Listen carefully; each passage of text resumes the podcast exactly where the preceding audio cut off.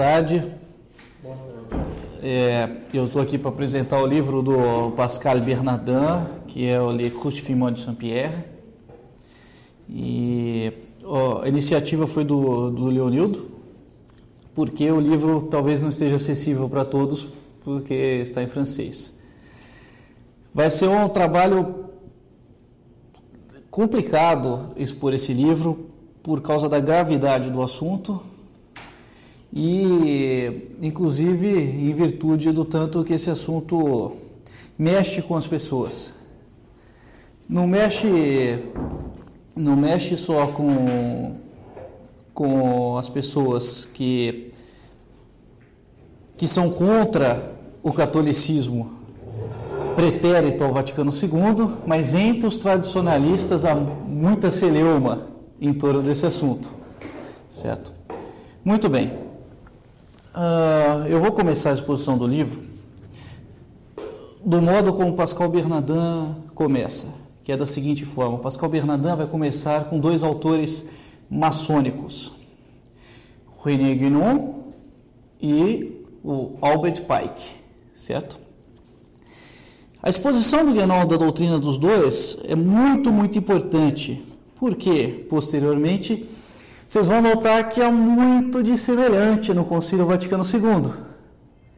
E o, mais, o que eu gosto muito do, do autor, do Pascal Bernardin, que se dá no, no Maquiavel Pedagogo e acontece também no Le Crucifixion de Saint-Pierre, na Crucificação de São Pedro, é que ele deixa os próprios atores envolvidos falarem. É muito comum na hora de nós escrevermos um texto, por exemplo, eu vou dizer, segundo João Paulo II, é, todas as religiões são verdadeiras. E põe uma citação de um texto no qual eu embasei essa afirmação. O Pascal Bernardin não se satisfaz com isso. Ele vai deixar o João Paulo II falar e falar muito. Ele cita, faz extensas citações dos textos. Partes do livro são, é, são citações uma atrás da outra. Acontece isso no Maquiavel Pedagogo, mas no caso Le Crucifixion de Saint-Pierre acontece ainda mais. Aí fica completamente impossível de alguém dizer que ele está inventando. Fala, não, mas é, o João Paulo II não quis dizer isso, está distorcendo o que ele disse. Não, ele põe ali escrito, você vai, você vai ler o João Paulo II. Eu não vou poder acompanhar todas essas citações, porque ficaria bastante tedioso e extenso. Mas eu deixei tudo muito bem preparado aqui nesses papeizinhos aqui do canto, caso aconteça de alguém dizer que alguém não disse isso, porque eu tenho tudo muito bem anotado, principalmente os pontos que eu sei que serão mais sensíveis. Muito bem. Quais são os pontos principais que o Pascal Bernardin vai tratar em, si, é, em falando da doutrina maçônica? Então, eu vou abrir o índice para eu não me esquecer de nada, porque eu quero ir de ponto em ponto.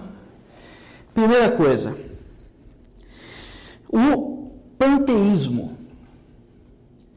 Segundo a doutrina católica tradicional, nós sabemos, nós assumimos que o mundo, o mundo foi criado por Deus e o homem também, certo? Na doutrina maçônica também, só que há uma diferença muito importante entre a doutrina católica e a doutrina maçônica, que é o seguinte: Deus não só criou o mundo, Deus está no mundo e está em cada homem. Como? Exatamente. Como? É o seguinte: na criação de Deus, segundo Albert Pike, principalmente, mas também no René Guénon, tudo o que Deus criou possui divindade, possui um pedaço de Deus. Certo? Posteriormente, mais do que isso, nós vamos ver que isso aparece em Hegel também, para vocês verem o tamanho da encrenca, tá certo? O que que acontece? Se Deus está presente em todas as coisas criadas, ele está presente dentro do homem também. Então, não é que a nossa inteligência é um atributo da criação divina tão somente. A nossa inteligência, segundo Albert Pike, é expressão direta dessa divindade existente dentro de nós. Consequentemente, eles fazem uma afirmação que a nossa natureza é graciosa. muito diferente do que ensina o catolicismo. Segundo o catolicismo, a nossa natureza não é graciosa. A graça é um dom de Deus. A nossa natureza não é não é por ser homem que eu tenho que eu, que eu tenho graça. Eu, eu, eu estou em graça por ser homem. Segundo a maçonaria, não. Você pode ignorar o fato de ser divino, o que vai ser resolvido através da iniciação. Aí você vai conseguir a gnose, o conhecimento da sua divindade. Aí você vai conseguir atingir todo o seu potencial. Então já temos dois aspectos da doutrina maçônica: o panteísmo e o gnosticismo. Muito bem. É... E chegamos ao Vaticano II. O que é que nós encontramos no Lumen Gentium e no Gaudium et Spes. Afirmação de que após a crucificação, de alguma forma, diz o texto, Jesus se uniu a cada homem. Eu não sei se vocês chegaram a ler vocês mesmos os documentos do Vaticano II. A afirmação é que em cada homem há um aspecto de Cristo dentro dele. Isso é uma coisa completamente alienígena à doutrina católica. Porque lembro, vocês devem se lembrar todos aqueles que estão envolvidos no assunto daquele debate da tradução do pro multis evudentur, que é pro, pro, por muitos ou que a tradução diz por todos, na maioria dos idiomas, não é só em português por todos. Por todos. Inclusive na tradução do missal em inglês, na nova tradução isso foi corrigido. For many. Mas na tradução anterior, que saiu lá nos anos 70 e veio até agora, era for all. Certo?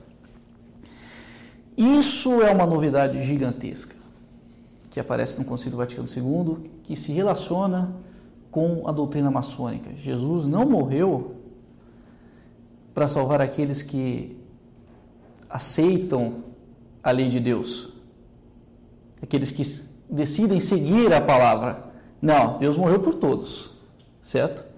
Mas agora nós vamos chegar ao termo que eu, eu comentei com o Leonildo uma vez, que é o termo chave, é a apocatástase.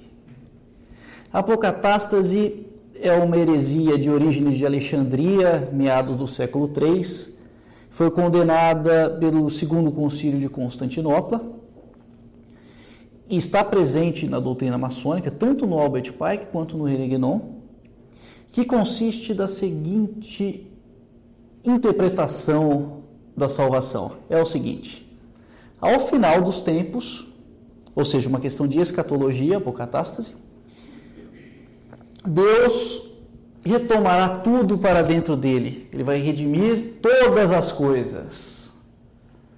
Tudo vai voltar para como era no princípio. Não interessa o que se, se até os demônios serão englobados na apocatástase e serão salvos pela apocatástase. Tudo retornará a Deus. Lembrem-se que eu disse, e na doutrina maçônica, e no Vaticano II, todas as pessoas possuem um pedaço de divindade.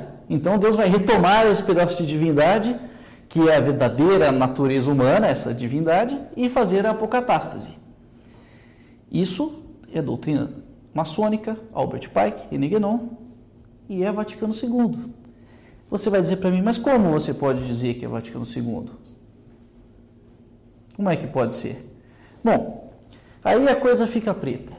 Muita gente é, em se tratando da eleição do Papa Francisco, diz: ah, acho que o Papa legítimo é o Papa Bento XVI, né? Porque o Francisco está completamente fora das, dos padrões, né? Há alguns murmúrios nesse aspecto. O que que vocês vão notar? Não há ruptura entre Bento XVI e Francisco e nem ruptura entre João Paulo II e Bento XVI. Todos esses homens estão englobados nessa ideia de que ao final dos tempos haverá apocatástase, apocatástase e todos, todas as coisas voltarão a Deus E não importa se você segue, se você é hinduísta, se você é budista, se você é satanista, porque no final tudo vai voltar a Deus. Certo? Continuando. Como fica o inferno? O Pascal Bernardin fala, faz a seguinte afirmação, que eu acho que é do Fon Balthazar, originalmente. L'enfer existe, mais il est vide. O inferno existe, mas ele está vazio.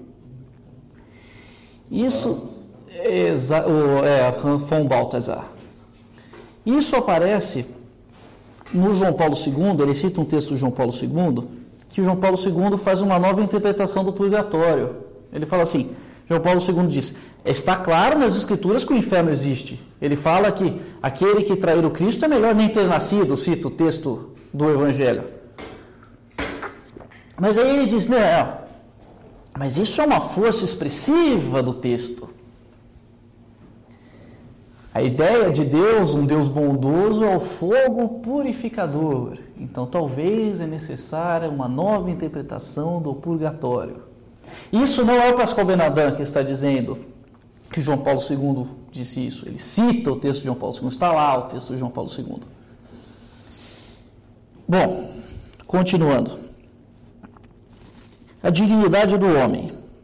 A dignidade do homem é um, conceito muito caro aos nossos tempos, que começa lá com a Revolução Francesa. É, dignidade do homem, os direitos humanos, o que, que o homem tem direito. O Concílio Vaticano II foi uma tentativa, isso expressa, de tentar conciliar a doutrina católica com o mundo depois de 1789. O Ratzinger expressa isso claramente. É no mesmo texto que ele diz que o Gaudium et Spes é um contrassílabos do Pio IX. Eu acho que é no Princípios da Teologia Católica, se não me engano. Então, o que, que acontece? No texto do Concílio Vaticano II, as afirmações são claras de o homem tem uma dignidade sem igual por causa da salvação. Isso parece que não tem nada de problema, né? É verdade, né? O homem, criado à imagem de Deus, é a coisa mais importante da criação. Mas vai muito mais longe do que isso. Por quê?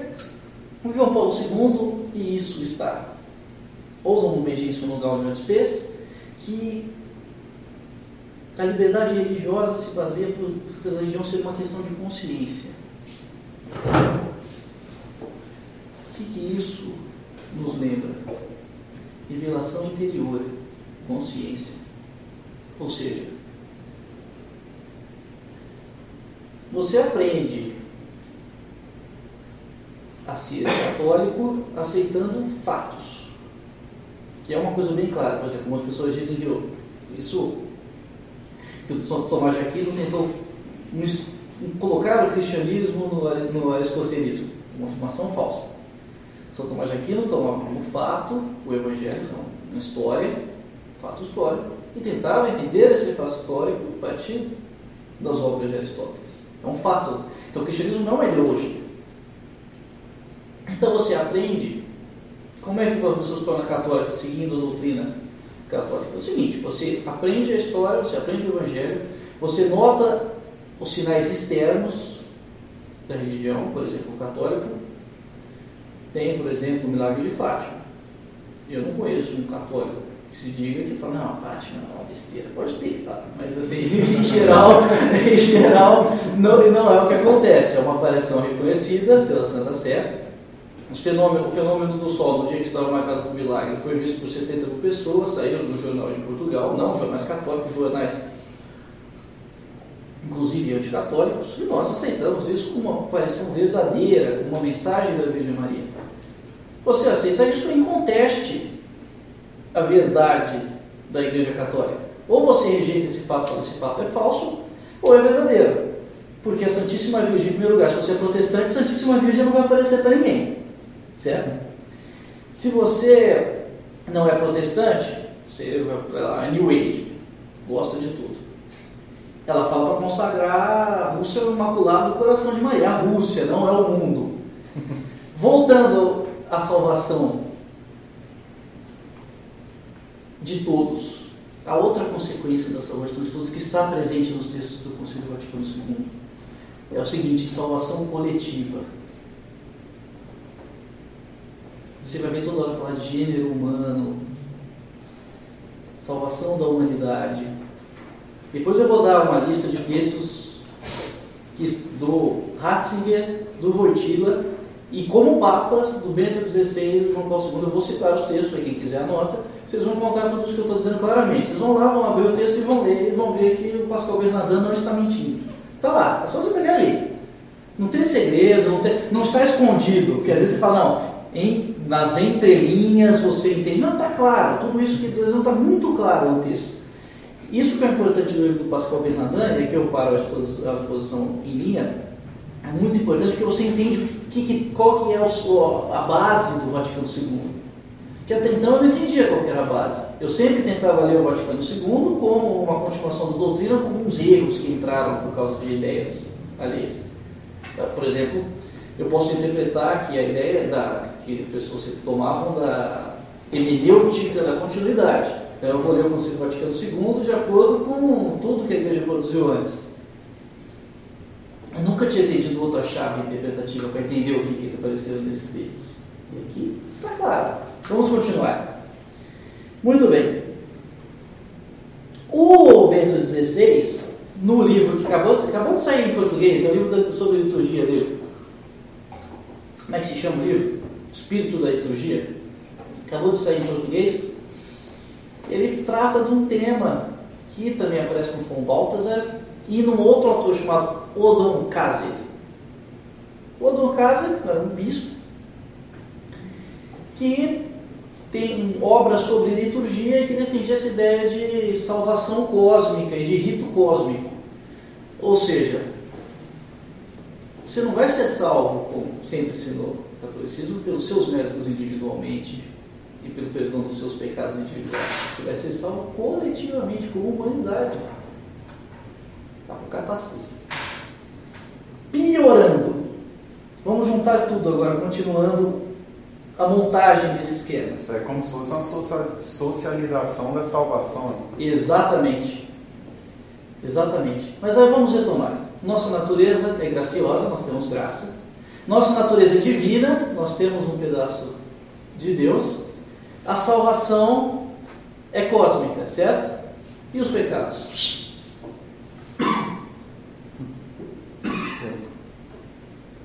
Existem ou não existem? O que, que o João II, o que, que João Paulo II especialmente fala desse aspecto? Na Redemptor Hominis.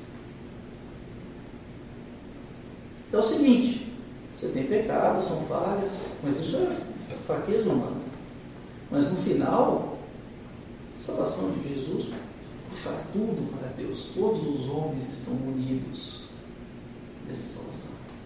Ou seja, não tem condenação, o inferno está vazio, os pecados todos serão absorvidos na salvação final. Certo? E a missa, como é que fica?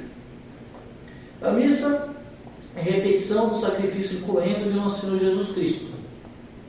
Sacrifício cruento, mas repetição, repetição incruenta do sacrifício de Nosso Senhor Jesus Cristo, certo?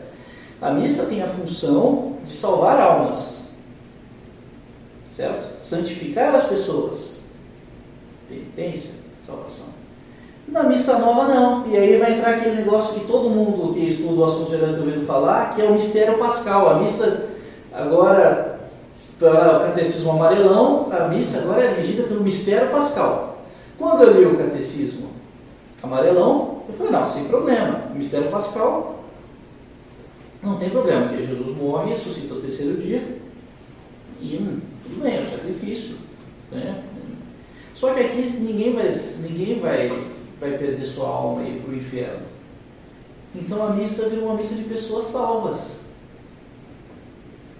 E na instrução geral do Missal Novo, antes da intervenção do Otaviano e do Bach, era exatamente isso que dizia: o, o padre preside a missa junto com o povo de Deus.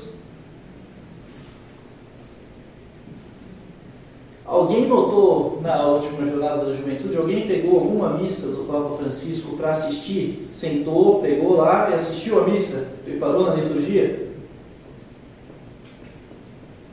Ele profere as palavras da consagração junto com as outras pessoas, não é sozinho. Só que é preciso de, uma, de uma, alguma substância dentro dessa doutrina do Vaticano II para legitimar que as pessoas tenham essa participação na missa e na salvação, como ele disse. O sacerdócio comum dos fiéis. Eu não sei se vocês sabem, faz parte do novo catecismo, faz parte do Vaticano II, o sacerdócio comum dos fiéis. Vocês sabiam disso? Não?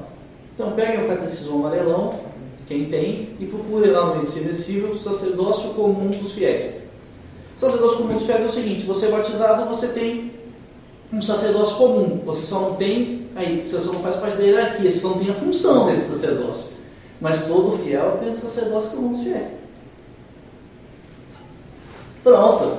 Aí agora você entende por que, que a missa adquiriu essa forma de povo de Deus. Porque o de Deus tem sacerdócio. Ministro da Eucaristia. Exato, ministro da Eucaristia, participação direta, é... o padre é o presidente. O padre não é o presidente, o padre ele é metade do seu Cristo, ele é o Cristo na missa, que oferece o sacrifício. Lá não, é o padre que preside o sacrifício junto com o povo de Deus. E o sacrosanto, o sacrosanto contínuo, é contínuo ou concílium? É conselho, é concílium, né? Conselho. Sacrosanto concílium, é, que é o mesmo que o pessoal fala, não, mas o sacrosanto concílium não tem problema nenhum, porque ele fala, mantenha-se o latim, mantenha-se o canto gregoriano, se você pegar o texto para ler, você vai ver que até isso é meio ambíguo. Mantenha-se o latim, mas deixe mais liberdade para ordenar.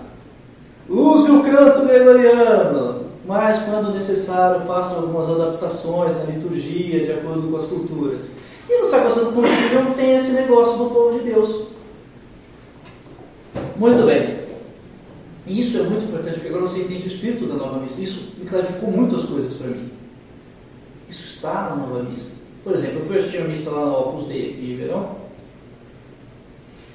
E aí seria a missa segundo o missal. Fazia até o confíter, resumido, que é o que está no missal novo. E, mas esse aspecto de povo de Deus está muito presente. Aí tem a, a, dona não sei o que, que canta musiquinha, as criancinhas cantando, sabe? Aquela coisa, o povo de Deus. Aí a ideia é sacerdócio comum dos fiéis. Nunca existiu sacerdócio comum dos fiéis. Eu também vou passar ao final uma série de textos da, do magistério da igreja, principalmente Pio XII, Pio IX, São Pio X. Isso foi condenado pela igreja, essa ideia de que todos têm um sacerdócio pelo batismo. E aí? Aliás, tudo que eu falei até agora foi condenado pela igreja. até antes do Concílio Vaticano II. Certo? Bom, vamos continuar. Unidade do gênero humano, sacramento universal da salvação. Sacramento universal da salvação. O que é a Igreja Católica então? Essa pergunta é muito importante. Se todos vão ser salvos, se o sacrifício de Jesus Cristo engloba toda a humanidade, se os pecados serão todos absorvidos em Deus, E se a nossa natureza é graciosa, para que, que serve a Igreja Católica? Essa seria a resposta, mas é claro que você tem que inventar uma nova função para a Igreja Católica, porque se você destruiu a função de salvar almas, que é a função social da Igreja, né, cai entre nós. A Igreja Católica inventou, inventou os orfanatos, inventou os hospitais, inventou a universidade. Mas isso nem é a função principal dela. A função dela principal é salvar almas. O resto vem tudo por consequência de seguir a lei de Deus. Mas a função da igreja é salvar almas. Não é como, em virtude, principalmente aqui no Brasil, da teologia da libertação, as pessoas acham que a igreja católica é uma ONG para ajudar os pobres.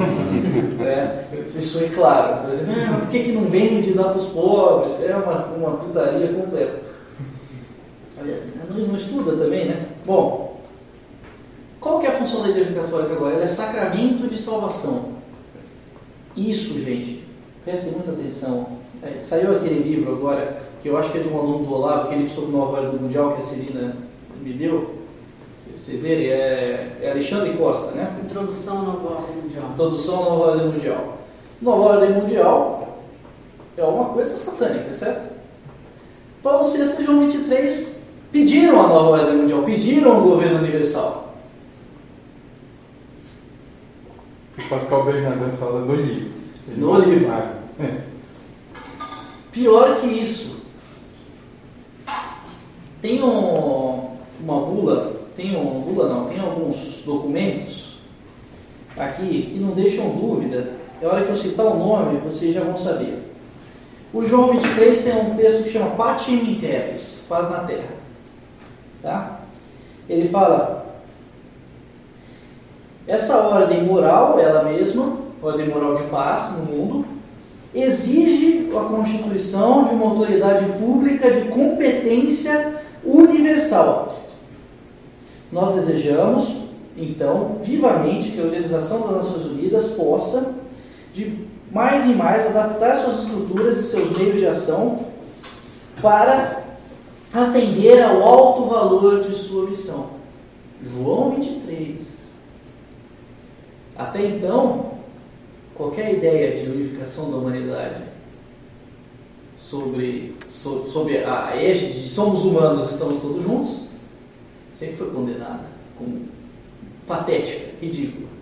Pior que isso, pior que isso, esse é o texto que agora que eu falar o nome, vocês já vão notar, pessoal que estuda filosofia, já vai notar o problema no nome.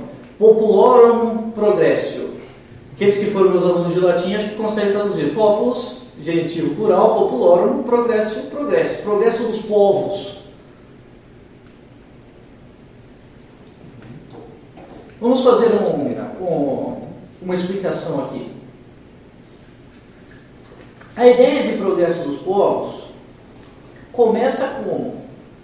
Só fazer um papel de advogado do diabo aqui, porque o Olavo falou uma coisa na aula 237, alguém aqui tá captando o que eu tô falando? Tá capitão, eu só vou pedir. Deu uma queda, só quero olhar seu. seu não esqueça a sua pergunta, eu quero olhar seu link só. Tá bom.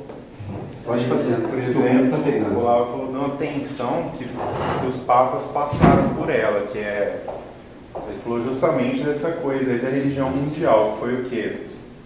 Do, o cara pode, pode estar sabendo que isso é uma coisa ruim, uma coisa mal, mas ele está aceitando pelo sentido de. No, no sentido de como, como eu vou explicar? É preferir você. Não estou dizendo que estou de acordo, dizendo que ele falou, a tensão que ele pode ter encontrado. O cara encontrou essa tensão, mas aí o que, que ele fez? Em vez de ele largar os caras, chutar eles para escanteio, abraçou os caras para tentar o quê? Converter eles. Ele falou, Perfeito. ele falou isso naquela aula recente, 237, Perfeito. que foi pro YouTube. Tá. Qual que é, o- qual que é o problema? Ele falou dessa tensão aí. Qual é o problema com essa informação? Existe um problema que o Pascal Bernarda diz, não sou eu. É o seguinte, a natureza do catolicismo, com função de igreja militante, não é diálogo, pregação. Não é respeito também. Não é nada, não é nada que O traga. catolicismo pode respeitar o direito das pessoas de perderem as suas almas. Mas, bom, mas isso já é outra questão, que é aquela outra de que. não, Vamos, vamos- vamos voltar a essa questão. Principalmente isso. A natureza evangélica da Igreja Católica não é diálogo, é pregação. Você está em posse, você, você aceita que nosso Senhor Jesus Cristo é Filho de Deus. Você aceita. Tá. Então ele é Filho de Deus, ele é Deus, e ele instituiu uma igreja. Essa igreja se chama Igreja Católica Apostólica Romana. Se você é católico, você acredita nisso, certo? Então você prega, você ensina aos outros. Ponto final. Não é, um, não é uma ideologia, não é uma opinião, não é uma opção. Ou você aceita esse fato: Jesus Cristo é Deus e fundou a Igreja Católica, se você é católico, ou você não aceita. Nunca teve esse negócio de vamos diálogo, é pregação. Inclusive, o ecumenismo na história da igreja, o que, que era? Trazer as pessoas de volta. Só que não é isso que está sendo afirmado no texto do concílio. E não tem jeito de. Só, só se você não pegou esse, e leu os textos ou se você quer fazer um hermenêutico impossível. É claro, é ululante que o texto do concílio está dizendo que a salvação é para todos. Alguém aqui já leu Unitatis Rei Integratio? Unitatis Reintegratio é o texto do Vaticano II a respeito dos protestantes, os irmãos separados.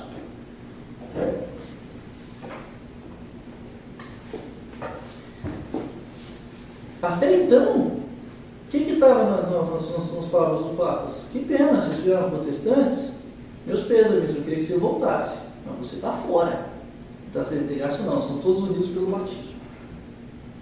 E se você não é protestante, não é nem cristão, está unido por ser humano e, Deus, e Jesus morreu por todos.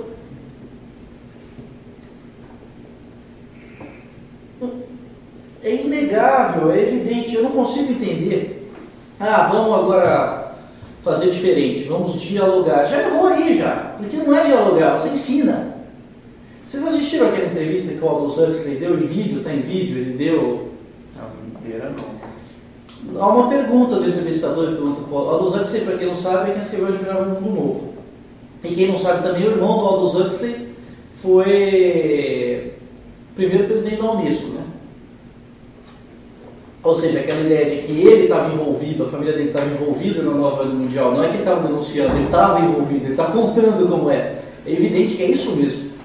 A família do Aldous Huxley era uma família de globalistas. E ele escreveu porque ele sabia o que era, porque ele estava ali no meio. O, cara, o entrevistador pergunta assim, ao Aldous Huxley, a Igreja Católica é o maior inimigo do comunismo hoje, tratando da situação do totalitarismo mundial. Ah, tá. E aí ele fala o seguinte: você está vendo o reconhecimento de pregação? Sempre foi assim. Sempre foi assim. Como é que o, a, a, os apóstolos, quando começaram a pregação, pregação, e fundiram o cristianismo pelo mundo? Um diálogo? Não, pregação. É o seguinte, aconteceu isso, isso, isso. É, esse cara é Deus. Eu vi, eu testemunhei isso. Doutrina apostólica, uma tradição. Tradição, uma coisa que gente é entregue, você recebe. E vão te batizar, porque senão você está fodido. Simples assim. Sempre foi assim. Você não quer? Tudo bem, eu bato a roupa, vou embora. Problema seu. Então, Leonildo, respondendo a sua pergunta, usando do Pascal Bernardin, mas eu concordo com ele, já começa tudo errado. Tá? E pior que isso, cadê meus papeizinhos? Pior que isso, olha, vamos lá. Deixa eu pegar alguma coisa assim que vai acabar com a sua questão. Deixa eu só achar aqui nas minhas notas muito.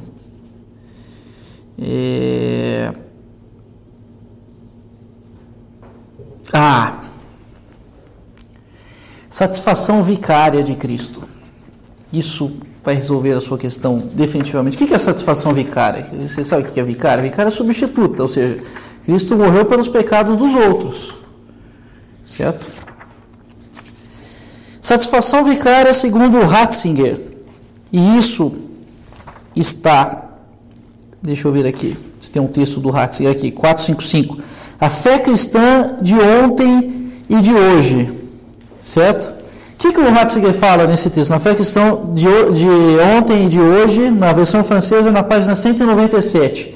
Ele fala o seguinte: Jesus não morreu pelo pecado dos outros. Jesus morreu por amor. É uma expressão só de amor. Por toda a humanidade. Ratzinger. Bom, vamos terminar a nossa exposição, depois eu retomo, que eu adoro deixar o final, que é a parte mais divertida, que são exatamente, exatamente a disputácio, né? Quando começa um, um assunto desse, sempre vem. Bom, maravilha. Uh, estamos aqui já na, na reta final. Hegel. Hegel aparece no livro. Isso é muito importante. Presta atenção que isso é muito importante. O Roberto de Matei, o historiador Roberto de Matei, veio para o Brasil recentemente, fez uma série de palestras, ficaram sabendo. Escreveu é, a história mais contata do Vaticano II e a Apologia da Tradizione, né? E ele esteve aqui e perguntaram para ele por que, que, ele achava que o Bento XVI tinha renunciado. E um dos pontos, e ele citou um texto que foi uma das últimas é, locuções públicas do Bento XVI, que ele dizia que a, a reforma da reforma, a da continuidade, a reforma da reforma e a da continuidade tinham fracassado. Só que quando eu olhava, e a maioria dos, das pessoas ligadas à tradição católica olhavam o Bento XVI, nós pensávamos que ele estava revisando o Vaticano II. Não. Para mim, agora, hoje, é claro, depois de ler Pascal Bernardin, que a ideia era fazer uma síntese com a tradição, fagocitar a tradição dentro da nova religião do Vaticano II. E agora ficou claro porque que tinha preâmbulo doutrinal para fazer a São Pio X. Porque não é só você voltar, você tem que fazer parte dessa pluralidade da igreja. E o Miller, que agora é prefeito da Congregação Luterana da Fé, também disse isso. Não, tudo bem, não tem problema, pode ter missa tridentina, pode ter fazenda de São Fidel, mas faz parte da pluralidade da igreja. E o Bento XVI, quando ele diz que a, a hermenêutica da continuidade fracassou... Recentemente tinha uma fraternidade de cismáticos. Não, mas é isso aí porque ele também, ele, a fraternidade não voltou e aí ele, né, ele disse chega e, né, ele cansou da fraternidade, exatamente porque não conseguiram fagocitar. Mas qual que é o ponto importante? Quando eu olhava para o Bento XVI, ele dizia que fracassou a reforma da reforma, a ministra da continuidade, dizia não consegui restaurar a igreja. Eu achava. Depois de ler textos do Ratzinger, eu vou citar as obras, né? Eu percebi que não, falhou porque ele não conseguiu fagocitar a tradição dentro da nova religião. O Ratzinger era extremamente revolucionário, hegeliano. Hegeliano. Hegeliano. O que que o Vamos lá. O que, que o Hegel diz no livro Razão da História? Que há um antagonismo entre a religião e o Estado. A religião ela tem um aspecto de liberdade, de espírito, mas ela também sofre com a corrupção que também sofre o Estado na hora da hierarquização da religião. E o Estado é a expressão do Weltgeist, do espírito do, do, do mundo, da expressão humana da, da organização da sociedade, tem um problema porque ele não dá liberdade. A solução para essa questão é que haja uma síntese entre o Estado e a religião. Muito bem. O que, que eu quero dizer com Ratzinger ser um hegeliano? Tudo nos textos do Ratzinger envolvem síntese, certo?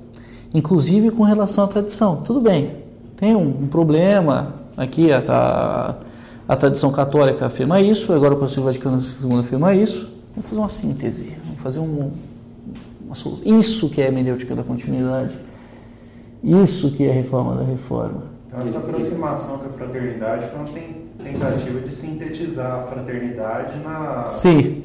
na outra. Por isso que não, do... exatamente, perfeito. Por isso que não deu certo, porque a fraternidade teria que aceitar o concílio. A fraternidade falou, não vou aceitar, ferrou considera essa síntese superação, na mesma ótica do Sim, exatamente. Exatamente. Exatamente. E pior que isso, é, existe esperança milenarista de paz dos homens no Vaticano II. E nos textos que eu citei do João 23 do Paulo VI, não tem, não tem o que dizer. E é, por isso assim, eu discordo do Olavo, que não tem jeito, você vê que não, ele não afirma, ele está desejando o que o mundialismo quer. Ele não está falando, tudo bem, é assim, mas vamos fazer diferente. Ele, tá, ele entregou a tiara papal para a ONU, porra. É, ele citou, não como opinião dele, ele citou assim, mais como uma possível tensão que o Papa encontrou, vamos dizer assim, no sentido de vamos tentar, você falou, dialogar para depois pregar, entendeu? É, isso pode ser possível, é verdade. Mas isso já é uma outra questão. Essa questão, essa resposta seria pergunta: por que, que um Papa está fazendo isso? Aí viria uma possível justificativa.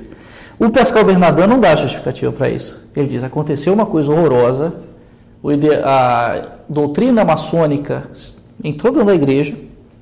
O Vaticano II é uma nova religião, o Vaticano Bernardin diz isso claramente, eu concordo com ele, não tem jeito está sendo pegada do ato de São Pedro. Ele não fala, esses papas não são válidos, ele não diz isso, e não diz por que, que isso aconteceu.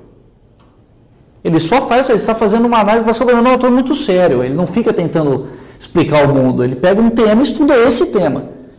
E, então, isso seria uma resposta. Por que, que o Papa fez isso? Aí poderia ser essa a resposta, é possível. Eu não sei responder essa pergunta. Aí já ficou diferente, eu não sei responder essa pergunta. Você acredita que Deus criou todas as coisas? É claro. Mas você não acredita na natureza divina que eles dizem existir em todo ser humano? Não. Aliás, espera um pouco. Eu não acredito que é um pedaço de Deus em todo ser humano, ou seja, que o Deus é a união de todas as coisas e, portanto, haverá apocatastase.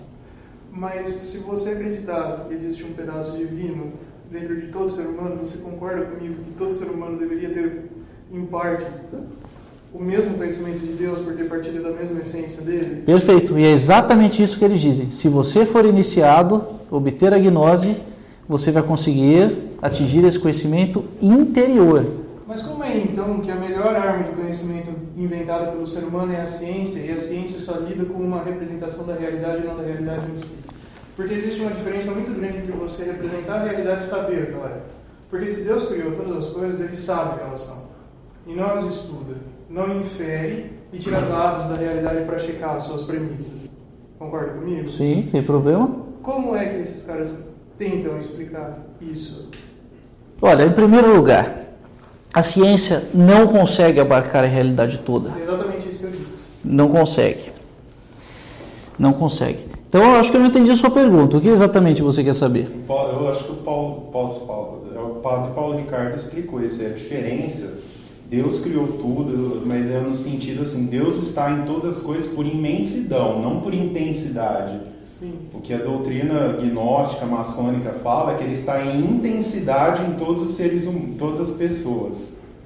Entendeu? A, a doutrina católica fala que Deus está por imensidão em todas. Imensidão significa ele criou a obra dele. Exatamente Mas não que ele está, por exemplo, Jesus Cristo está igual no Padre Pio, está igual num, nessa mesa. Aqui Deus está por intensidade. Quer dizer, aqui Deus está por imensidão. O Padre Pio estava por intensidade. É exatamente isso que eu estou falando. Se Deus estivesse em todos os seres humanos, nós não teríamos desenvolvido a ciência.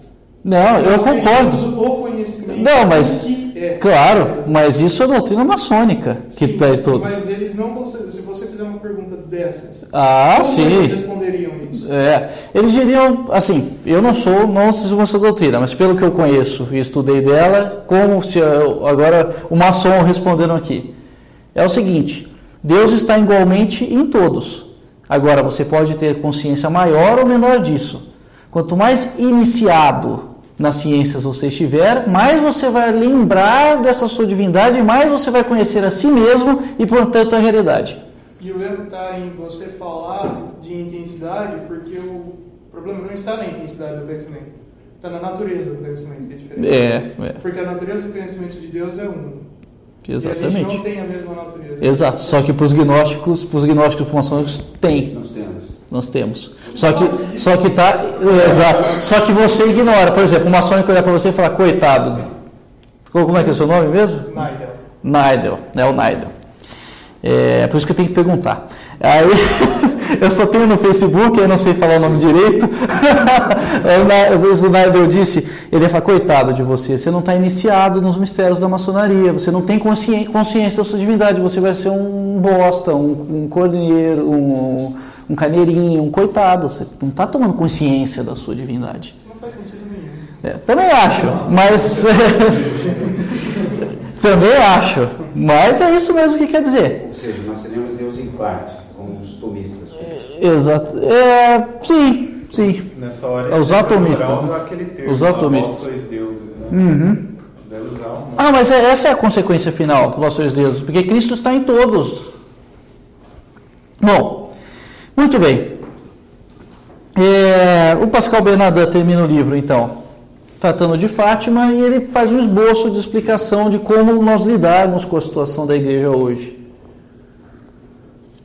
Ele fala que a situação da igreja é a paixão da igreja. Por isso que o livro chama La Passion de l'Église. Le Crucifixion de Saint-Pierre, La Passion de l'Église, paixão da igreja. A igreja sendo crucificada. Então, se por um lado é muito difícil para nós viver num mundo no qual a igreja católica está ausente, por outro lado, nós temos a possibilidade de presenciar a crucificação da igreja. Se nós não presenciamos a crucificação de Cristo, nós presenciamos a da igreja. Só uma pergunta retomando aquele ponto quando você disse que todo, todo povo teria o sacerdócio, esse sacerdócio seria igual o sacerdócio do padre, porém com funções diferentes, ou seria um degrau de sacerdócio? Seria um degrau de sacerdócio, hierarquia. Aí você pode assumir, assumir o sacerdócio hierárquico, enquanto isso você não está no hierárquico. É exatamente isso, é um degrau. É um degrau.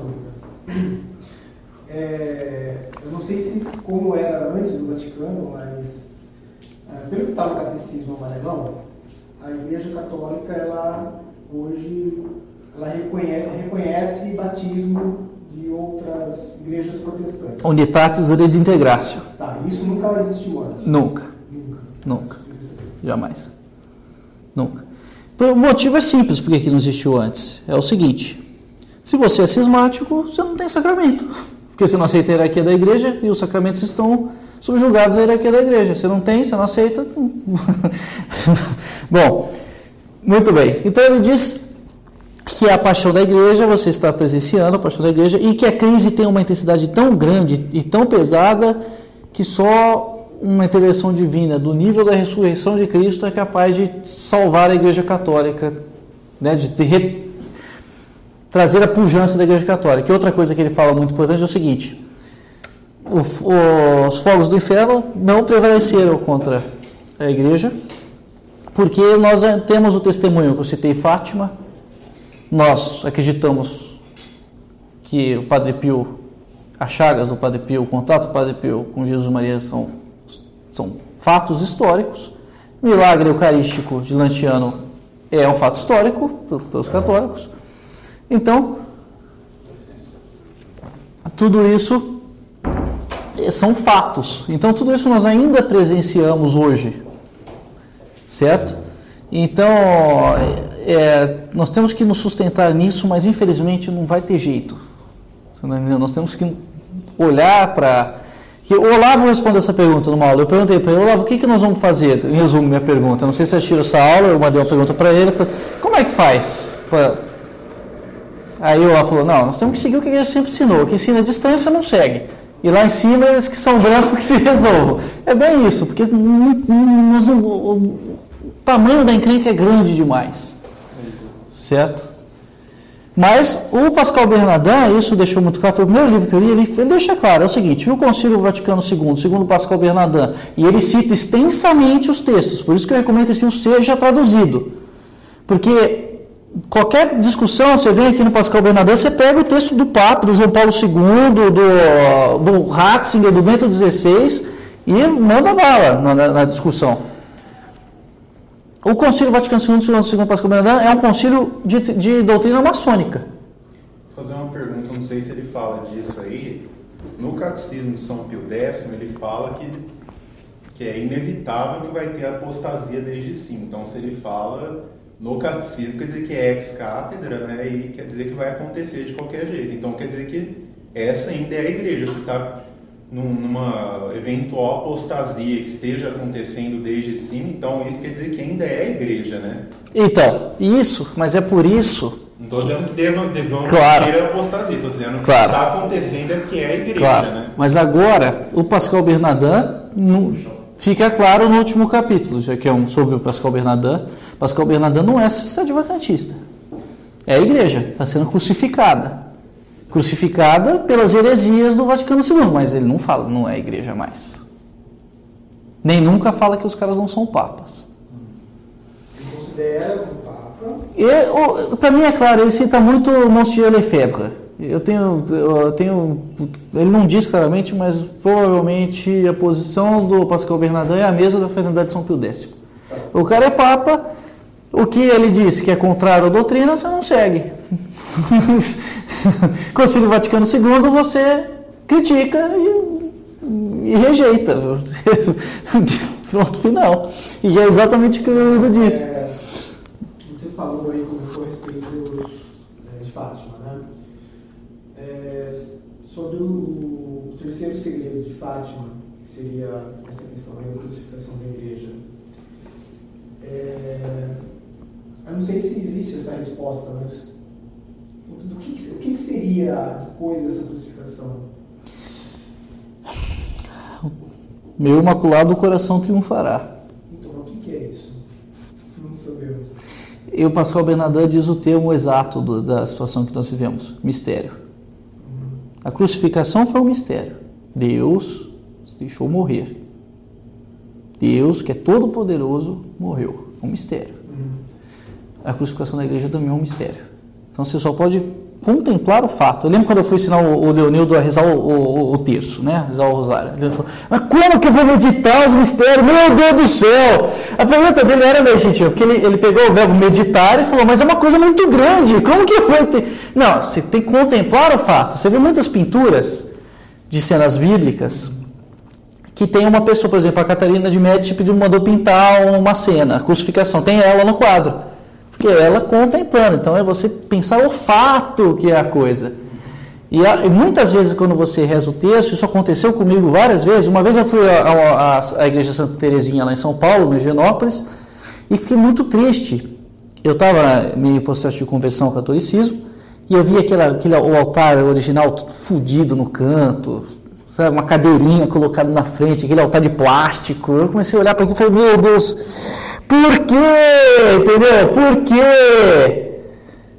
Aí eu, eu comecei a rezar o texto, e foi uma das primeiras vezes que eu rezei o texto. E eram mistérios dolorosos, era uma terça-feira. E eu comecei a chorar muito enquanto eu rezava os mistérios dolorosos. Eh, Na hora que eu fui meditar os mistérios dolorosos, naquela situação, os mistérios dolorosos ficaram muito claros. Crucificação da igreja. Eu não dei esse nome, mas na hora eu consegui pensar, pô, fizeram isso com Cristo, faz com a igreja também, ué. Simples assim, né? E foi uma coisa muito importante na minha conversão. E, e é só você pensar o fato. Nos- é- essa é a resposta. Não sei se você já encontrou essa resposta, que faz tempo isso. É na época que você... não era como rezar, era como meditar. Exato, você tem que pensar o fato. Jesus foi coroado de espinhos. Coroado de espinhos. As coisas se revelam para você na hora que você reza o texto. É impressionante. Entendeu? Não é que se revelam, os fatos são muito grandes. Exatamente o que você disse. Alguns aspectos você capta em, em ver a cena, certo? É, bom, então esse, esse é o livro. Pascal Bernardin nos recomenda muita penitência, que também é um termo que nunca aparece depois do Vaticano II. Isso também fica bem impressionante, nunca mais vi isso aparecer na minha vida. Se pedir uma, pe- pedir uma penitência pro padre, ele nem sabe o que te dá de penitência. Não, mas exato, e, nem tem, no, no- você não vê nos textos do magistério. Outra coisa que você não vê, que você nota quando cita, o Vaticano II, por ter esse aspecto de tentar sintetizar a tradição na, no mundo moderno, que é isso que ele está tentando fazer, Hegel, é uma síntese do catolicismo, é isso que o Vaticano II é. Pegar o- a doutrina da igreja e sintetizar com o mundo moderno. E superar a igreja e o mundo moderno. Os dois, exatamente. E no final tem a apocatastasis. E essa é a função da igreja. Perfeito. Exatamente. Quer dizer que você entendeu exatamente do que se trata. Daniel, posso fazer uma pergunta? Oi. É que eu estava lendo o Voegelin ultimamente. E o Voegelin é um filósofo aí da mesma geração aí da Ana Arendt. Tal, dessa mesma geração, tem as- umas reflexões assim sobre história, ordem. E, e ele diz assim que tem eras, ele classifica tipo, impérios entre impérios ecumênicos e impérios tipo, tradicionais. Seria o Egito, que tinha uma religião tradicional que era é, ligada à, à própria cosmogonia deles, a própria de como eles surgiram. E os impérios ecumênicos não, eles pegam simplesmente os mitos que estão ali, os dogmas que estão jogados e juntam tudo. O exemplo de império, império ecumênico seria o Império do Alexandre o Grande, o Império Macedônio. E o catolicismo surgiu bem no final de uma era extremamente ecumênica, né? Sim. E agora, se a gente está tendo um, um poder da nova ordem mundial, que é um poder global, que está tentando, de alguma forma, fazer uma revolução, essa revolução não seria um, não seria um império, um império, assim, com cara fixa, com uma forma definida. Seria um império ecumênico. Totalmente. Tudo. Totalmente. Só que, só que a pretensão, eu citei o- o- a afirmação do Hegel, dessa junção do- da, da religião com o Estado. Então, esse, essa nova ordem mundial tem uma espiritualidade mundial. É, e o, e né? que não tem forma, ela não é exatamente bem definida. Ela come, to- fagocita todo mundo por dentro dela. É exatamente Muito isso. discutindo assim, por que, que o Papa faz uma coisa dessa assim? Eu vou ele num, num capítulo do livro lá na amnésia dele, ele, ele descreve assim como os humanistas medievais eles começaram a observar o Império Mongol. E daí, como era o líder deles, Timur, assim, como eles observavam e, e foram, e tipo, ele foi descrevendo assim, como eles, eles foram aumentando a história e dando o próprio significado deles para a história. O significado era o quê? O Timur, o mongol, ele era um, uma ilha de Deus enviada para a terra para derrotar os muçulmanos, que eram o grande inimigo dos católicos na época. E tipo, isso, isso quer dizer que já, eles já têm um embrião aí de uma crença salvacionista, de uma crença de, de metastática, da fé metastática do Voegelin, que é a fé de que as coisas vão se resolver por si só. De que o Timur, o mongol, era uma vingança da natureza contra os muçulmanos, que era um inimigo invencível. Muito bem. É, Talvez os papas estejam esperando isso, o Timur, estejam imaginando isso. é isso. É, é, eles estão esperando a apocatás- a apocatástase, na verdade. né? Mas é, é por aí mesmo. E outra coisa muito importante é, é o seguinte: você vê que essa, essa espiritualidade nova, ela tem algumas coisas que ela tem alguns dogmas definidos. Eu estou pensando na sua afirmação, ela tem sim. Progresso é um dogma dessa religião universal, sem dúvida. A humanidade está em progresso, está em evolu- evolução, isso é claro. Se você diz o contrário, é, é, é- você está, nossa, então, você merece a morte. Para você dizer que há uma hermenêutica da continuidade, você tem que ter fé no progresso. Da evolução, né? Porque se, porque se Mas- for hermenêutica da continuidade, Principalmente, exatamente. E isso é uma coisa também que vai ter muita coisa no livro. O livro é muito completo. Que ele fala a ideia de tradição viva, que a tradição está em movimento, que a revelação, João Paulo II fala, está acontecendo a, a toda hora, até hoje. E na missa, é, a presença de Cristo, na verdade, é porque tá- a revelação ainda está acontecendo. E isso me lembra muito, o Pascal Bernardo cita, o protestantismo. Porque no protestantismo é o seguinte: você lê a Bíblia, o Espírito Santo te ajuda nessa leitura e você tem uma série de revelações interiores de Deus. Isso não é, não é do, do- da doutrina católica, essa revelação interior, certo? Mas eu consigo o Vaticano II é uma questão de consciência, religião. É uma questão de revelação interior, de, de com pessoalidade, de subjetividade. Deixou de ser o fato de ser filho de Deus. Né? Bom, então o progresso é uma, uma, um desses dogmas, né? Qual que é outro dogma? O cientificismo, certo? Que é a ideia de que o... O que, que eu digo com cientificismo? Pode levar várias conclusões. O que, que eu quero dizer com isso? A ideia de que o homem vai conhecer tudo. O estado de ignorância é uma coisa anormal, certo? Tudo pode ser explicado É, você. Exato. Não, e se não está explicado é porque ainda não conseguiu chegar nesse nível. Mas vai chegar. Mas vai chegar. É. Exatamente. Exatamente. Não, isso eu estou falando da religião mundial, estou falando do que, que são as coisas da religião mundial, porque ele falou que ela não teria dogmas. Ela é ecumênica, mas ela tem dogmas. E se o Papa fala alguma coisa contra esses dogmas, aí que a mídia vai para cima. É óbvio, esses são os, os dogmas. Outra coisa, dessa, dessa, dessa, outro dogma dessa universal. Não existe divisão entre os sexos, é tudo construção social. Isso é um dogma da religião universal. Existe um- uma história, eu não sei se vocês conhecem, que é do, do John Money, que era um psicólogo dessa teoria de gênero. São dois gêmeos, um teve o pênis destruído, um desses dois gêmeos.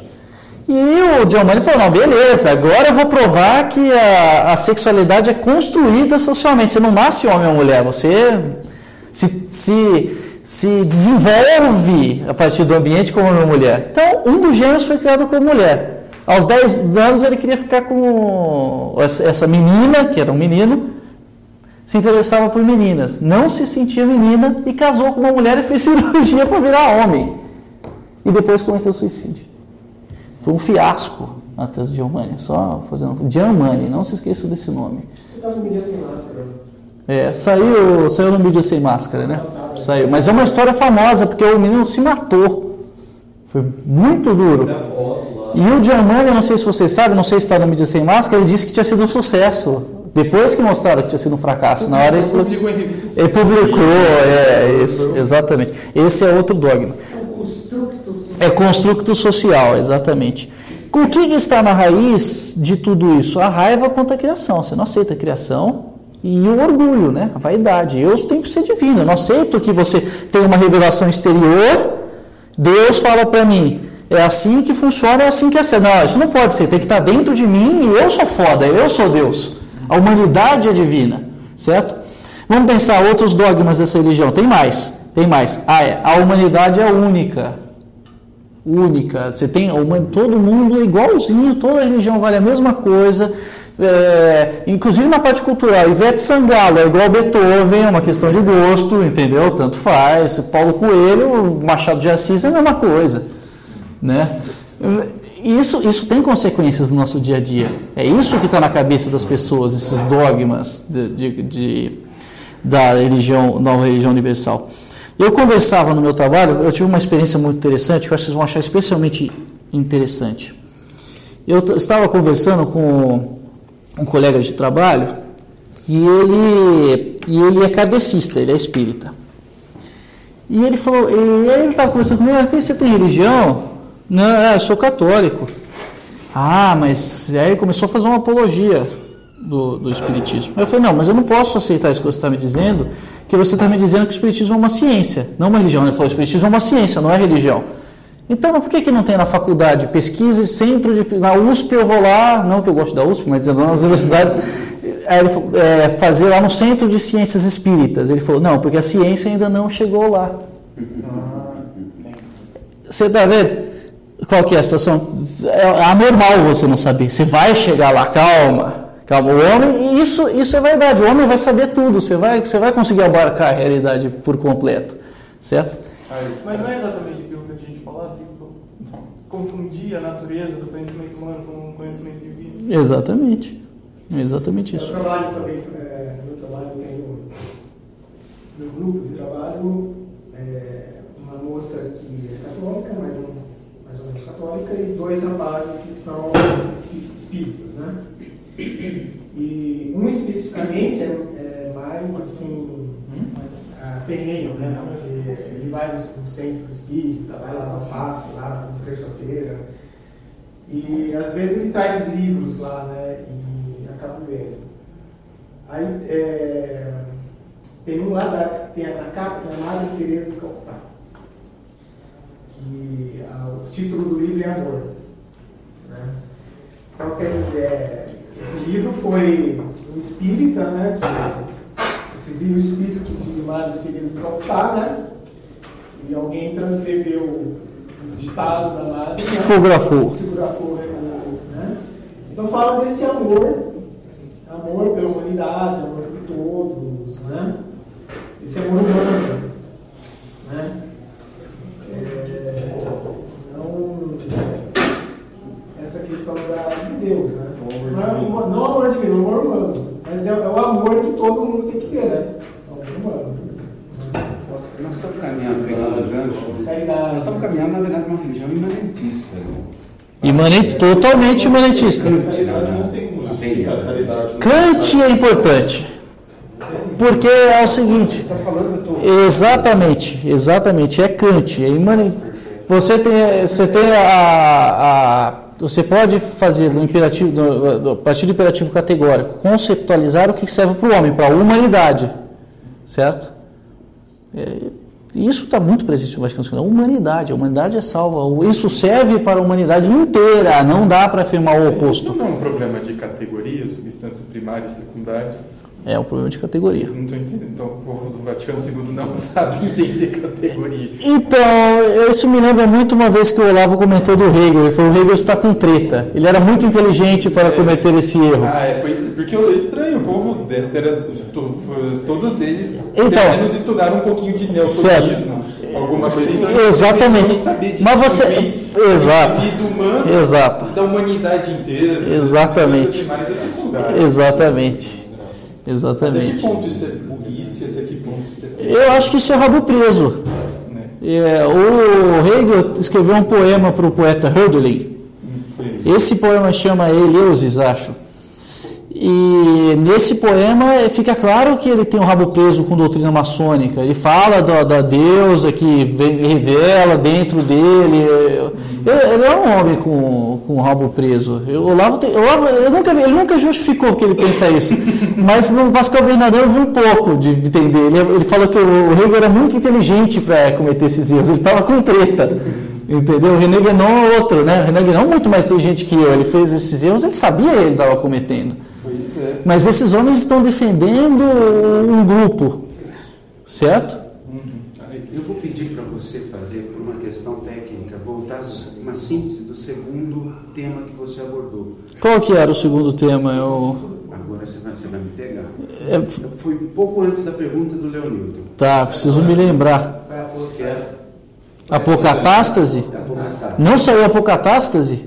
Não, ela saiu, mas eu tô, é por segurança. Tá, Questão do áudio. A questão do áudio. Entendi. a pilha, a gente entendi. Eu não sei por, por onde. ah. Aproveita e cita os textos para sair o vídeo que você falou. Ah, não, eu vou citar os textos agora. Bom, vou citar os textos. Porque você pode falar que o, que o Pascal Bernardes está mentindo, que o Ratzinger, o Voitila, o Bento XVI e o João Paulo II não fizeram essas afirmações. Vamos lá. Voitila, Fontes de Renovação, nome do livro. Esse livro é um mundo de heresias. Qualquer, qualquer parágrafo que você, com mínimo, você lê o Catecismo de São X, quando lê esse livro, você fica de cabelo em pé.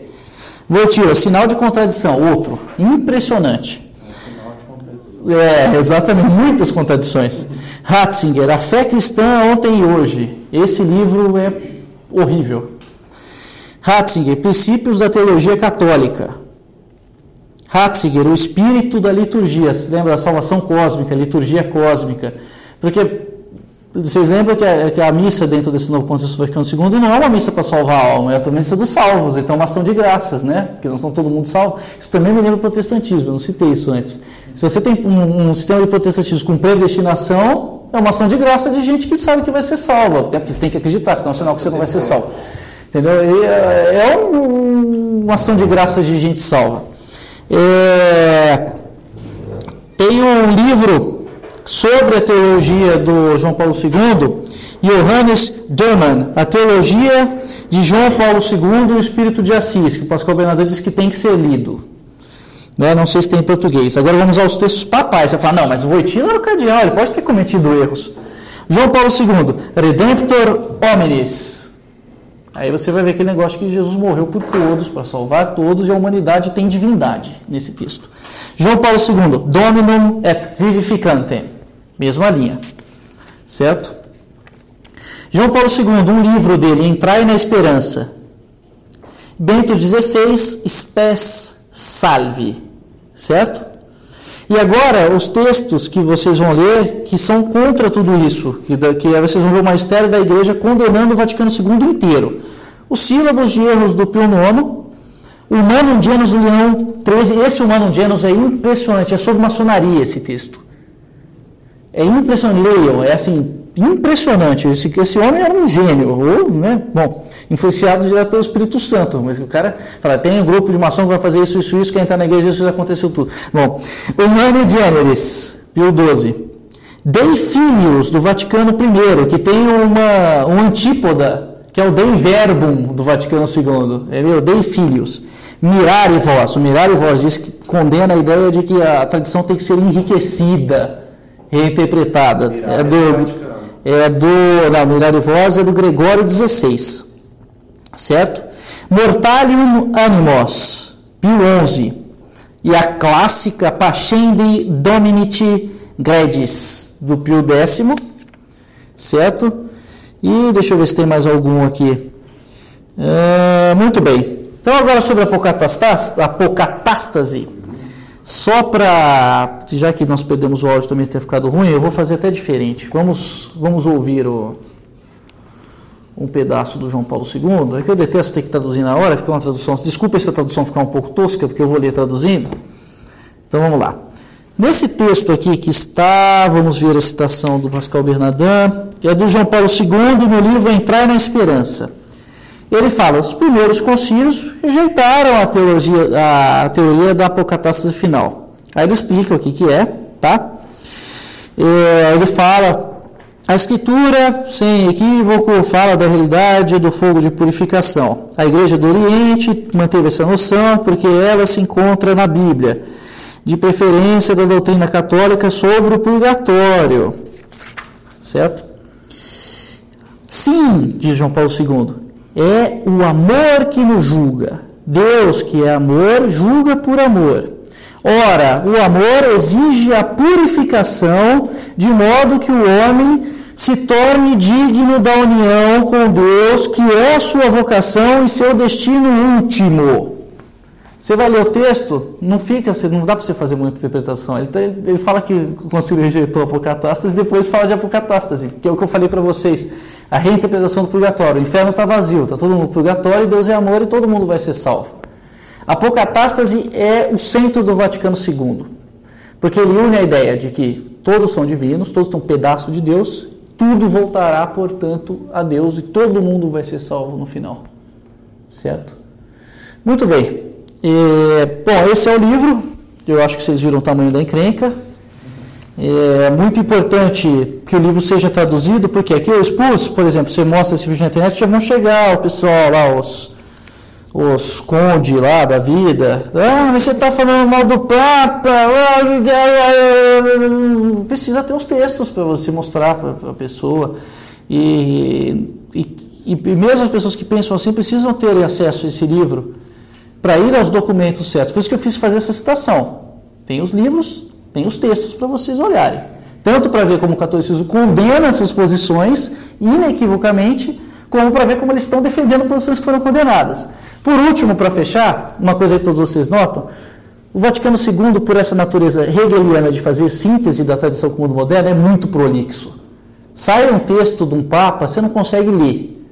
Tem cada o cara escreve um texto tem que ter no mínimo 200 páginas, confuso, compara com os textos anteriores, é bem claro, isso é isso, isso é aquilo, isso aqui é condenado, isso aqui está certo, pá, pá, pá, pá, pá, pá. São os cânones né, que saem dos, dos concílios, que são objetivos. O maior, o maior sintoma, uma comparação mais clara, é a comparação do catecismo de São Pio X com o catecismo do amarelão. Do amarelão, O é. catecismo amarelão parece um vademécum, é muito difícil. Muito, exatamente. prolixo. Exato. Agora, o São Pio X é pergunta e resposta. Qualquer pessoa Exatamente. alfabetizada está, está em condições de ler e entender tudo que está escrito. Perfeitamente. Lá. Agora, o catecismo amarelo não. Exato, mas não é uma questão só estilística. É como ele está fazendo uma síntese do catolicismo com o moderno, que é impossível, na verdade, mas como tem o hegelianismo, tem o modernismo, ele é prolixo, porque não dá para fazer. Então fica aquele. É, tira aqui, põe aqui, puxa aqui. É, exatamente. E esse, tem uma coisa que aparece no, no Vaticano que é aquele negócio de alguma forma. De alguma forma unido a tudo, de alguma forma, que depois esse de alguma forma some totalmente do, né, da, da, da interpretação do concílio. Esse de alguma forma, por exemplo, o, é, o Igor, o Igor não veio, né? O Igor falou assim, é, não está em plena comunhão, está de alguma forma, isso é uma coisa muito esquisita. E é muito também sintomática do Vaticano II. Não está, mas no futuro estará. Ou então tem algum, em alguns aspectos nós estamos unidos. De algum jeito nós estamos juntos nessa. Fiquem tranquilos, tá certo? Daniel, é, o livro do Roberto Donati, o História do Santo, né? É, uma história mais contata. É, eu, eu li um terço das minhas dúvidas. Então, lá, o que, o que me impressionou, assim, é. A questão do Vaticano II não, não apenas nos textos, né? Porque o texto do Vaticano II é, você pode puxar tanto de um lado quanto do outro, tá certo? Eu concordava com isso. Agora, depois dessa, não concordo. De jeito Mas, assim, nenhum. o, que, o que me chamou a atenção é, assim, é a atitude das pessoas. É a, a- a ação da- dos homens da igreja, né? tanto antes do período do Vaticano II, então Roberto Mata ele conta lá todo o movimento que existia desde o começo do século XX, né? o movimento litúrgico, o movimento bíblico, né? Autores como Teilhard de Chardin, que é um grande Ele panteísta. conta toda essa, Aham. essa ação dessas pessoas até culminar com o Vaticano II, né? É, então, eu não sei se você tem essa resposta também, mas enfim. É, por que, que a igreja, naquele momento, ela não conseguiu defender a doutrina católica? Bom, tentou, né? Você tem os, os, os, três, os, os quatro pios tentaram de todos os jeitos resolver essa questão. Pio IX, Pio X, Pio décimo primeiro, Pio XI, né, em português, não é assim que se faz, Pio XI, Pio XII, tentando resolver essa, essa bodega. Vários textos condenando os erros, um atrás do outro. Então, mas parece que chegou no Vaticano II, parece que foi uma avalanche, né? Exatamente. Aí isso que é por isso que o Pascal Bernardin, essa é a única resposta que existe, é um mistério. Por que, que tanto tempo se defendendo, tanto tempo conseguindo, né, de uma forma ou de outra manter, manter o barco andando, por que, que a, barca afundou?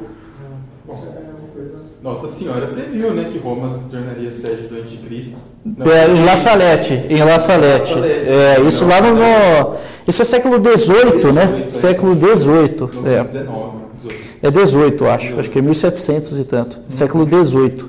É, bom, é um mistério. Assim, o livro, para fechar, é essencial, porque ele deixa os autores falarem. Normalmente, nesse assunto, são as pessoas que falam ou fazem uma crítica de, de algum texto. Ele dá uma chave para você entender o que que é o Vaticano II.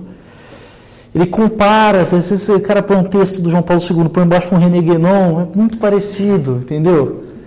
Isso que mais assusta. Eu contar aqui não vai ter o mesmo efeito do que você ler um René Guénon e ler um João Paulo II e ser igual. Você lê um, Ratzinger e ser igual ao Albert Pike. Sendo assim, por que, que você não procura fazer tradução desse livro? Quem sabe? É, é um trabalho bem árduo. Inclusive, tratando desse assunto, eu acho que o ideal para traduzir um livro do Pascal Bernardin seriam dois tradutores. Um para tratar só das citações e um para tratar só do Pascal Bernardin falando. Que as citações exigem que você retome os originais. Tem alguns textos que você já tem traduzido oficialmente, tem uma tradução do, do Vaticano, você já pode separar. Essa obra, para ter rapidez de tradução, seria ideal que houvesse dois tradutores. Certo? E eu aceito o desafio. É, Ah, tá. Desde que haja editora também, porque eu quis traduzir o livro do Dietrich von Hildebrandt, já comecei e não consegui editora. Uai, você falou com o César aqui? Ah, esse é de qual editora? Não, do vídeo não falei. Não. Então, eu não consegui editora. Inclusive, esse livro do Dietrich von Hildebrandt sobre o casamento é muito importante. Muito importante. Nos tempos que nós vivemos, só que esse aqui é mais importante, porque isso aqui é a raiz dos tempos que nós vivemos. Entendeu? Esse aqui é, é o fundamento da merda. Você está entendendo? E outra coisa que é muito importante é o seguinte: pelos frutos conhecereis. Se você ainda não está satisfeito de ver que René Guénon é igual ao texto do João Paulo II e que Albert Pike é igual ao texto do Ratzinger, os frutos do Vaticano II destruiu tudo. Não tem, não tem jeito.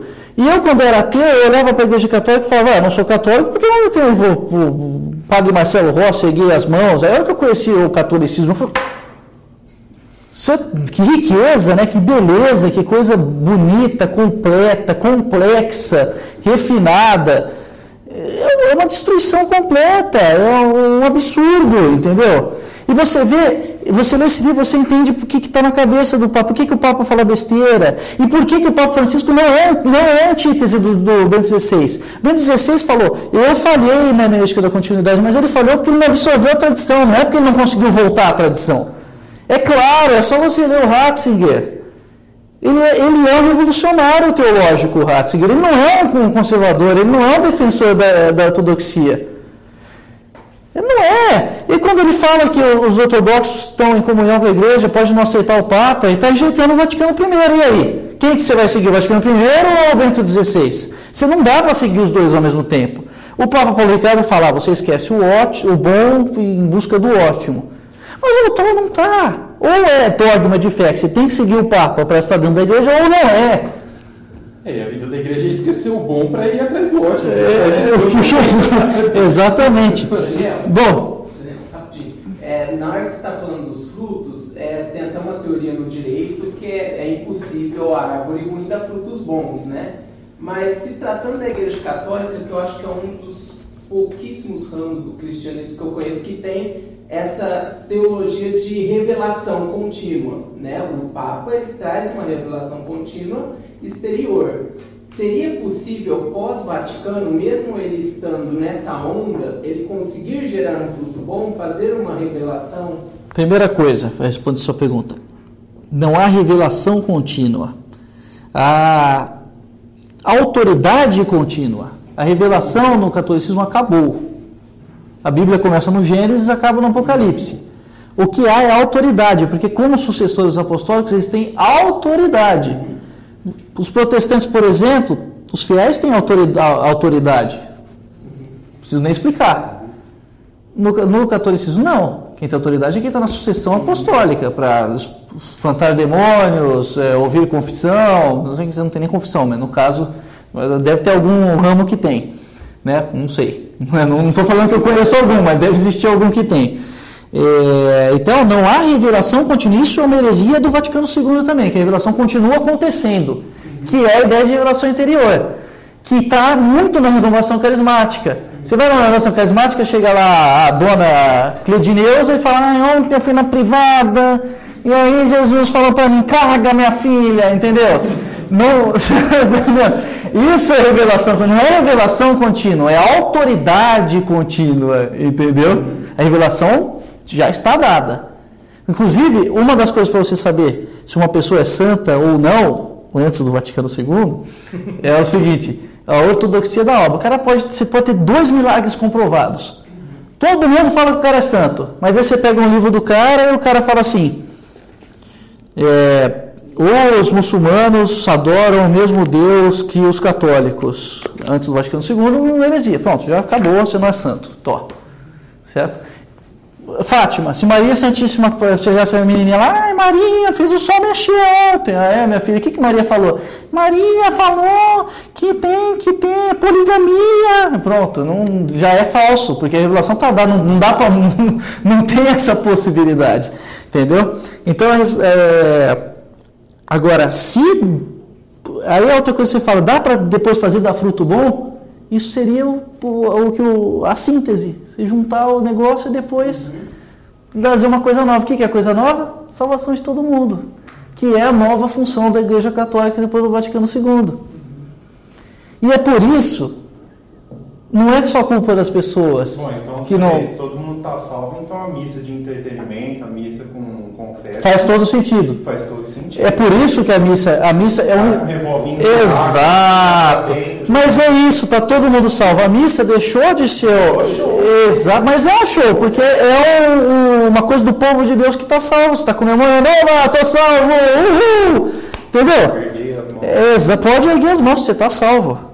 É uma ação de graças de salvos. É a missa dos salvos. É isso que é a essência daquele tal de mistério pascal que surgiu lá depois. Comunhão com a humanidade. Exatamente, salvação coletiva, sacerdócio comum dos fiéis. Nesse momento, Jesus te liberta de todos os seus pecados. É, até porque, exato, o que também é uma heresia grande, porque é, alguns pecados só podem ser perdoados com o sacramento da confissão, certo? E a confissão, o que, que você faz com a confissão? Eu esqueci de falar disso. Por que, que serve a confissão, então? João Paulo II não fala que não é para ter confissão, por que, que serve? O que, que ele fala? É quando o homem se redime consigo mesmo. E aí você entende quando. E aí você entende quando, quando chega o Frei Márcio na missa tridentina e fala, não, mas isso é sério, eu não estou tirando sarro dele, não. Você entende que ele não está inventando moda, é o Concílio Vaticano II. Ele fala o seguinte, o pecado não ofende a Deus, ofende a você. Isso é Concílio Vaticano II, ele não está inventando, ele não, não é, entendeu? Você entendeu? Bom, No começo da palestra, você falou que tema era polêmico, que ah, até englobaria até a, os tradicionalistas, né? sim. O que isso quis dizer com?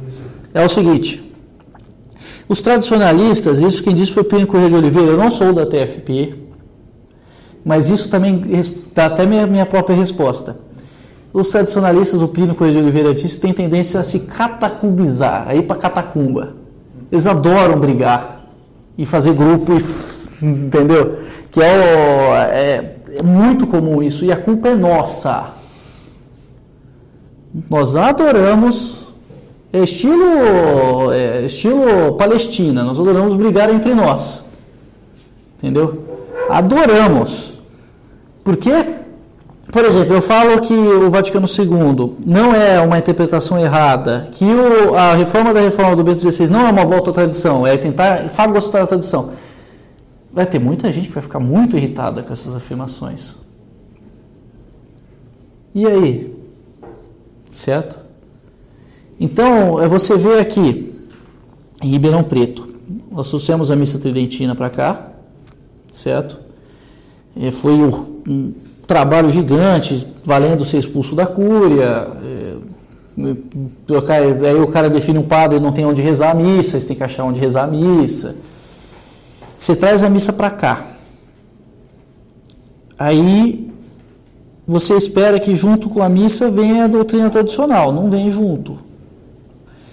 O que, que você faz? É muito difícil responder essa pergunta. Porque é o seguinte: se você não é vacantista, a missa é válida. Então, está acontecendo o sacrifício.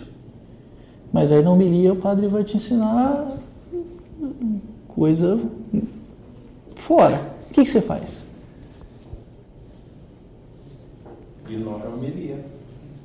Vai pelo sacramento. É, cada um faz uma coisa, entendeu? E vai dividindo as catacumbas. A catacumba faz um muro.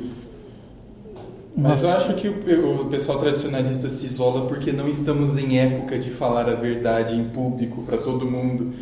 E to, eu acho que há um pouco de receio e falta de confiança que você vai falar a verdade e não vai sofrer com isso. Esse é. isolamento é, é, normal, mas acho que não que, que os tradicionalistas procurem. É uma tendência. É uma tendência. É não, todo mundo fala. mas sim, todo mundo fala. Uhum. Só que isso é uma briga que tem dentro da nossa própria casa, com a família, é briga que tem no trabalho, é uma briga que tem dentro da igreja. Então acho que assim, não é que a gente, a gente desculpa, eles procuram se isolar. Também, é também acho essa. Uhum. De expulsão em expulsão. Exatamente. Vai, vai para onde? Exatamente. Próximo, Exatamente. Isso com pessoa de outro país, hoje em dia mais. É igual o Giraga fala lá do. Que, que a briga hoje em dia é isso, a briga entre as pessoas próximas, que estão perto. E o, o governo mundial hoje em dia seria um governo sem. não tem um inimigo externo. É, é justamente isso que forma essa dialética do mal, né? É. que, que envolve Mas, tudo. Acho que o Daniel, eu peguei depois também. Porque São Pio X fala que uh, o modernismo é a síntese de todas as heresias. Sim. Não sei se chegou a, É a síntese de todas as heresias. Todas as heresias, porque o que a gente percebe da questão histórica, né, da, da, da, Revolução Protestante, da Revolução Francesa, depois da Revolução Russa, da destruição da sociedade, eu acho que o que, é, o que tem de principal é a questão da gnose. Exato. Agora, não, então agora eu vou, eu vou até retomar o, Porque o bastião. É uma questão histórica, assim, até Ó, desde os começos do século. Exato. Agora, ó, Pascal Bernardin, muito bonito. Né, deixando de lado, ele não está tratando desse assunto específico. A gnose é a religião do capita. E é o centro de, não só de, das religiões que surgiram depois, mas é o centro de filosofias que surgiram depois, de, de visões de mundo que surgiram depois. É a ideia que é a seguinte: existe um conhecimento que te eleva ao nível divino. Eu já fui muito envolvido com grupos nazistas. E os nazistas são gnósticos. Só que eles são gnósticos no sentido é, restritivo. Se você atinge o conhecimento do mundo ariano, você se eleva ao estado de ariano. Se você tem uma descendência ariana, fica mais fácil você atingir esse estado de espírito. São muito hegelianos. Muito hegelianos. E o Hegel é muito gnóstico. Muito gnóstico. Tem um texto do Hegel aqui que ele fala que o centro do conhecimento humano é conhecer a si mesmo. Não, só pelo modo de pensar do Hegel dá para ver que a longevidade é o único valor, né? É o único valor, exatamente. E outra coisa que tem no Hegel também é a evolução de Deus, porque ele fala que Deus está em todas as coisas, está no mundo e o mundo está em constante evolução. Então é um Deus em evolução ele próprio. Tem Apocalipse, salvação não encaixa. Né? É apocatástase para ele no final, entendeu? Apocalipse é apocatástase. Isso está na clara. Mas tudo isso, o centro, o Rodrigo falou uma coisa muito importante. Qual que é o centro, a ideia central? Qual que é a, a, a, a fonte de todas essas doutrinas filosóficas, religiosas? É o gnosticismo.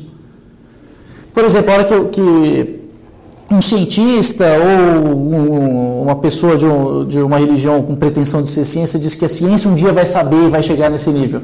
Gnosticismo, o homem vai, ter, vai atingir esse conhecimento superior e vai atingir, vai entender o mundo espiritual com a ciência. A única diferença que eu, o pontuar que eu estudo um pouco de gnosticismo é que o, a maioria, é que gnosticismo, como é uma coisa do diabo, é óbvio que é muito fragmentado, não é? O que menos tem lá é unidade. Menos tem. Dividir Extremamente fragmentado. É, divide et impera. É, então. Só que a única é que a maioria deles acreditam que é um que criou a única diferença é que a gente tem que ter o conhecimento para vencer um Deus mau. É Exato, o demiurgo. É, o demiurgo. Nos evangelhos gnósticos de Nag Hammadi, que são os evangelhos cristãos gnósticos, quem que é o demiurgo? Yaldabaoth. Está no livro da verdade. Yaldabaoth é um deus inferior, demiúrgico, que está aqui para te ferrar. Nos nazistas, o deus filho da puta é Yahvé, que tem um povo eleito filho da puta para ferrar todo mundo, que são os judeus. E aí tem o Deus incognoscível e tem as runas que você vai vencer a matéria, a revolta contra a criação, derrotar o povo eleito de Deus, aquele filho da puta dos judeus, e vencer Deus no final. Que estamos todos aqui amarrados pelo demiurgo. Exatamente. A matéria, a criação é má, né? Essa é a ideia. A criação é uma coisa ruim. E o comunismo tem muito disso também. O, o jeito como as coisas são é uma merda. Há um conhecimento que você vai adquirir, que é aquela consciência do proletariado, gnose é um gnosticismo. E só pode ser gnosticismo, porque Marx não era do proletariado. O Marx diz, ah, a história só é feita por pessoas... A, a história, todo mundo quando escreve história é tendencioso, mas quando o proletariado escreve, ele está certo, ele está no sentido da história. Então o Marx, o Marx não, serve como. ele não era proletariado. Mas ele não era proletariado, Marx. Então, ele... Bom, é, mas é gnose. Então o livro do Karl Marx é uma revelação. E você vê nos grupos comunistas que é exatamente isso: os textos de Marx, o exemplo de Che Guevara. Então, quando um proletário, um proletário não assume o socialismo, não está não conhece a verdade da história, não conhece as contradições da história. Exato. E o que, que diziam nos países comunistas? Aqui é o socialismo realmente, essa bosta que você vive aqui, é o socialismo realmente existente. Mas o comunismo vai chegar.